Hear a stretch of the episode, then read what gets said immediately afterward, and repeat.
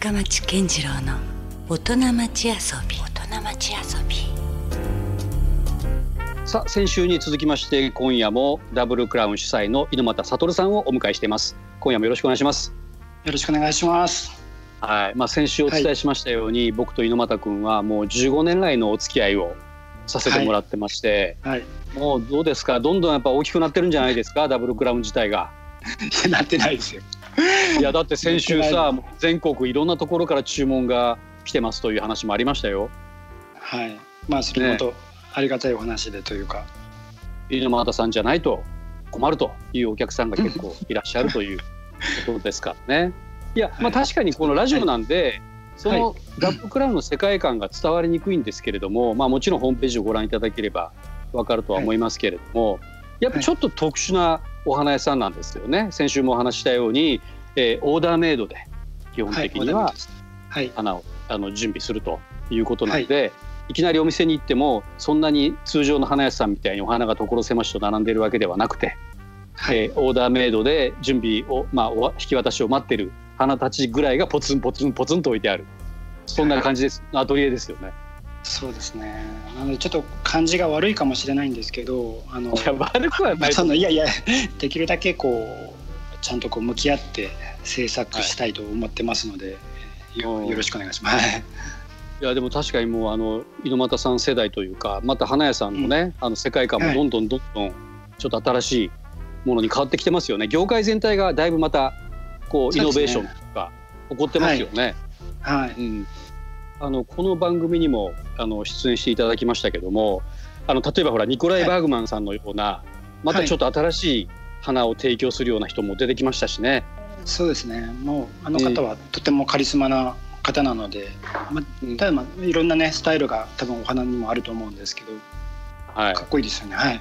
まあだからいろいろまたこうね花屋さんも価値観がどんどんどんどん変化していっているようなそんなイメージはありますね。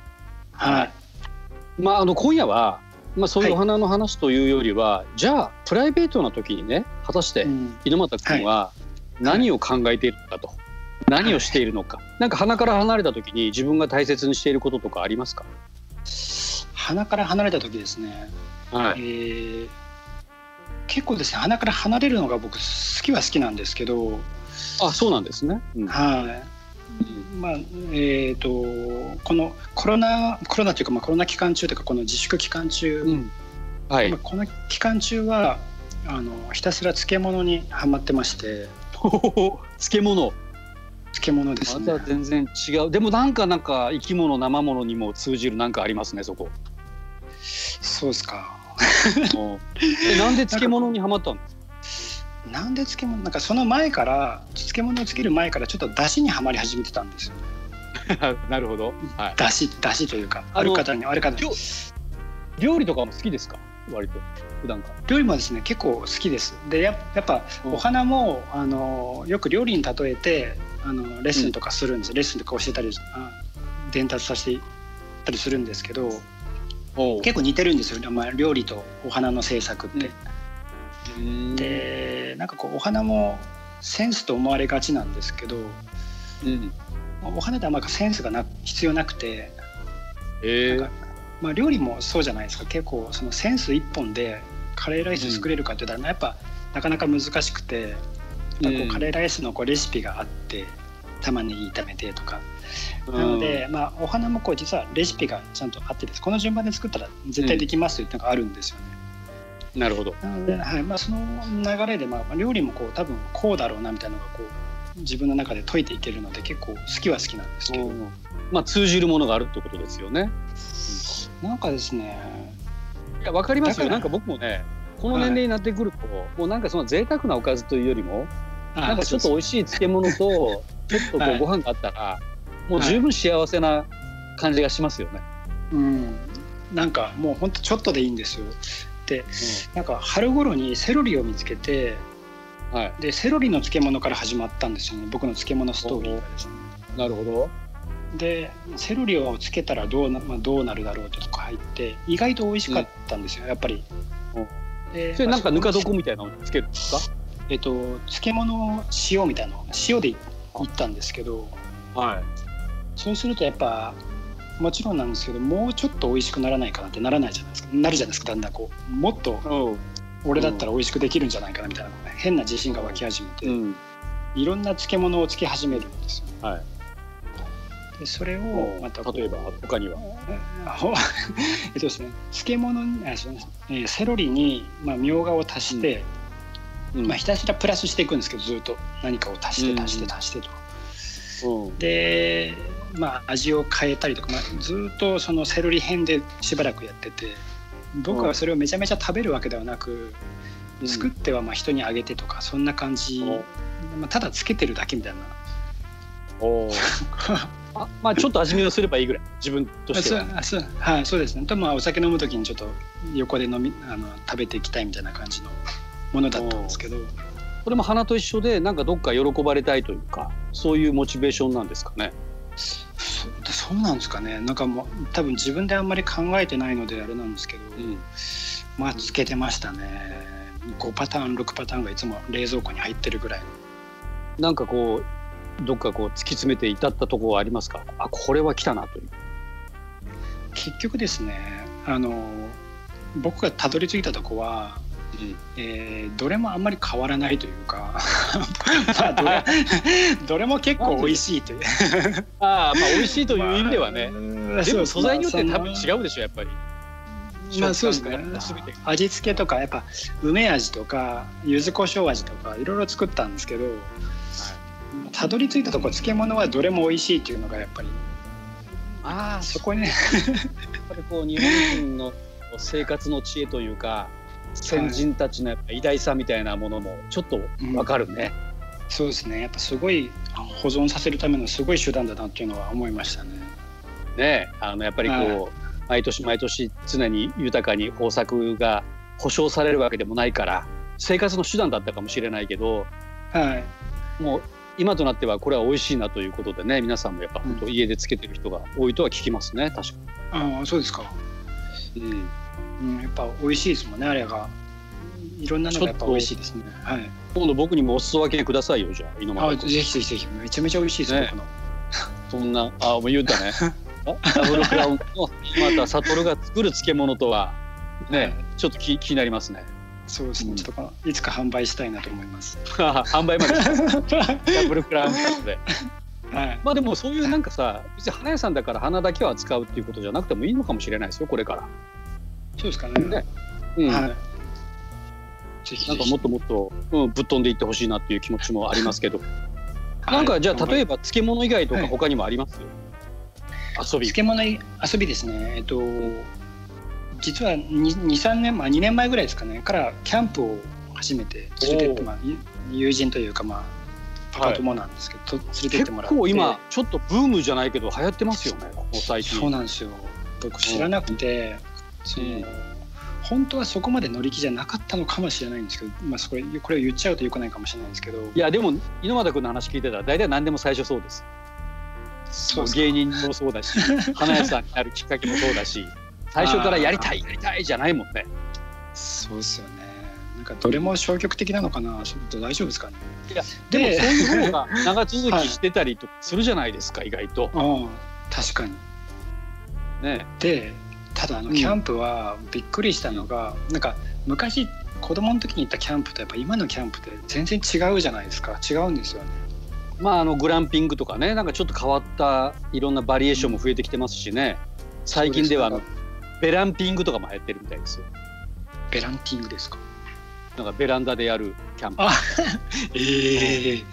そんなのもあるし。いろんなカテゴリーがありますもんね。うんなんかすごくこう贅沢ができるというかなんか環境もすごい整っててでもなんかあれはすごい楽しいですね今。一番楽しいかもしれないです。どっちがあのほらあのいろいろなハマり方がキャンプあるみたいで例えば、そのほらグッズをいろいろ揃えて、はい。でそれでこうあのそこにはまる人もいるしね。でもやっぱりそのキャンプ本来のその自然との一体化というか、まあはい。なかなか普段のね都会生活の中では忘れてた星空だったり空気だったりね。そういう川のせせらぎだったりとかそういうのがこう、はい心現れるというか。どっち派ですか、多分ですねあの自然と戯れてるのは多分普段から僕はあの花屋なんで結構戯れてると思うんですよね。そうですよね。うん。はい、なんですけどなんていうんですかね。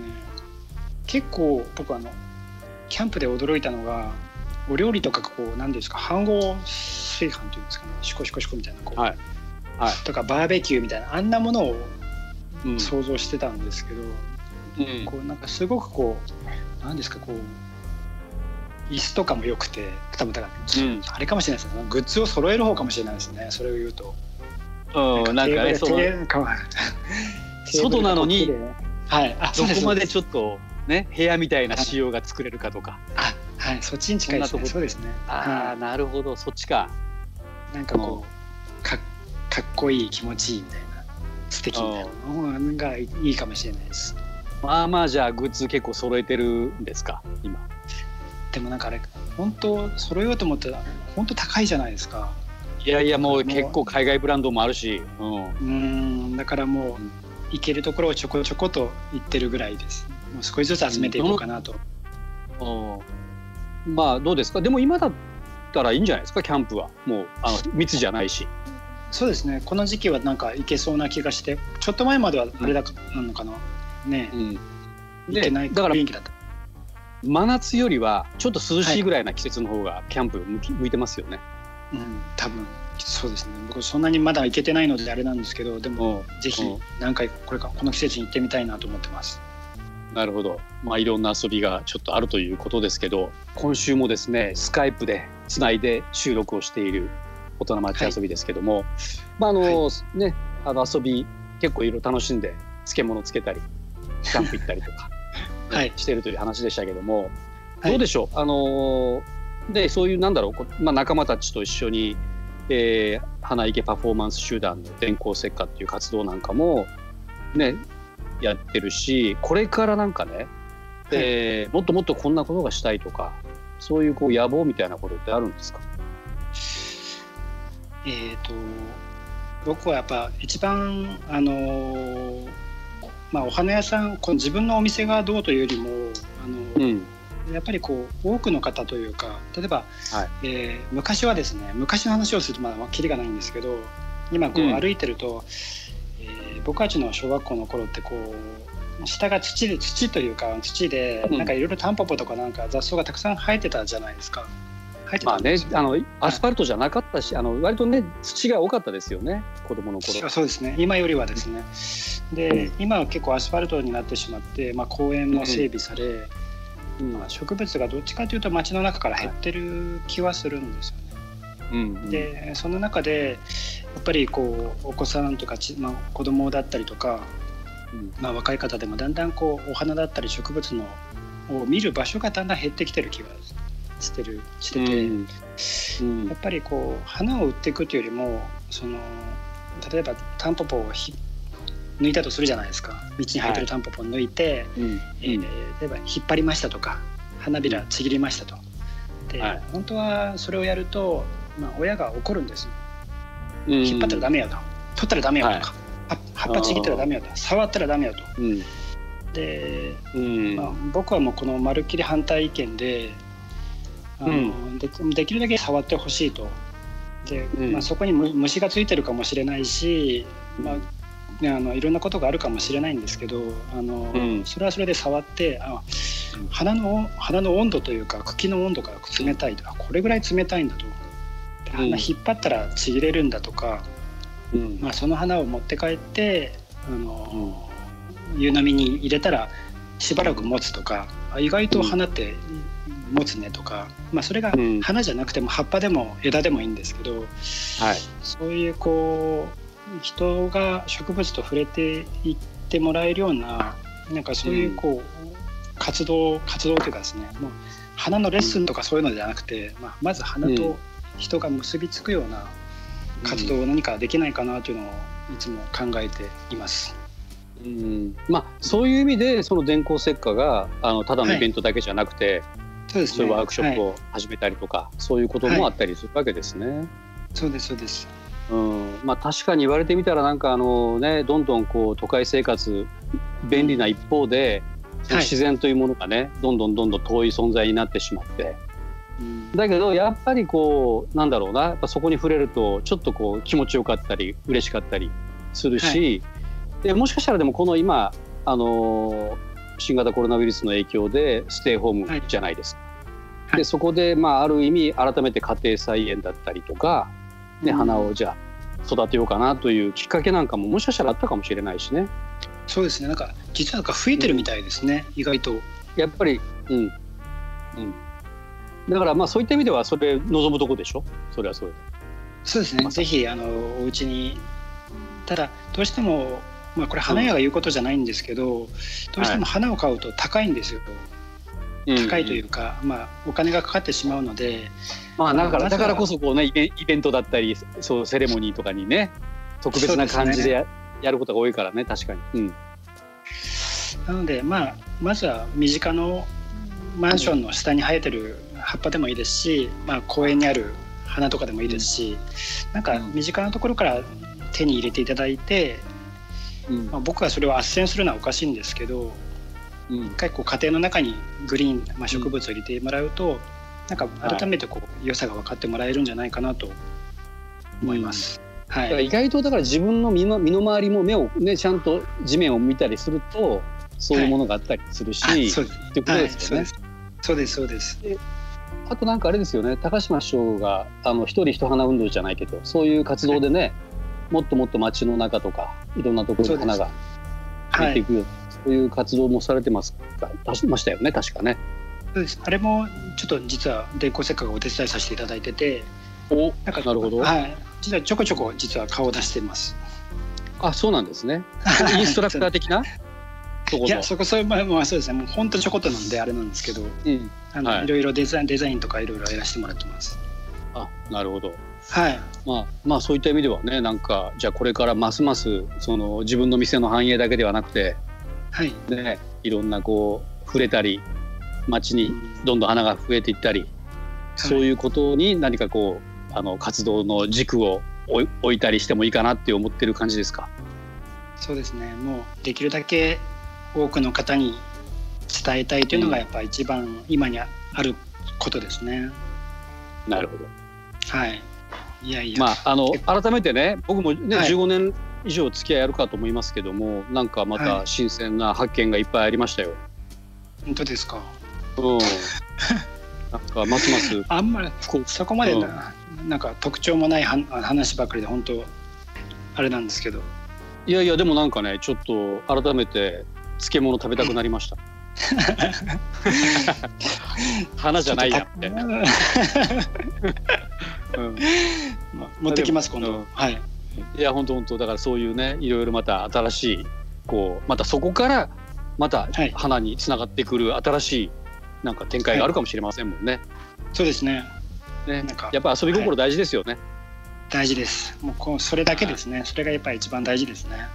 うん、いやまああのダブルクラウンは特殊なお花屋さんで一発ってそこに行って買えるというよりは、えー、あらかじめちゃんとあの、ね、予約をして、はい、こういう人にこういう気持ちで送りたいということをちゃんと聞いた上で、はい、まあ、花をアレンジするというところですからね、はい、えー、そういうちょっと興味がある方はですねダブルクラウンで、えー、インターネットで検索するといいですよね。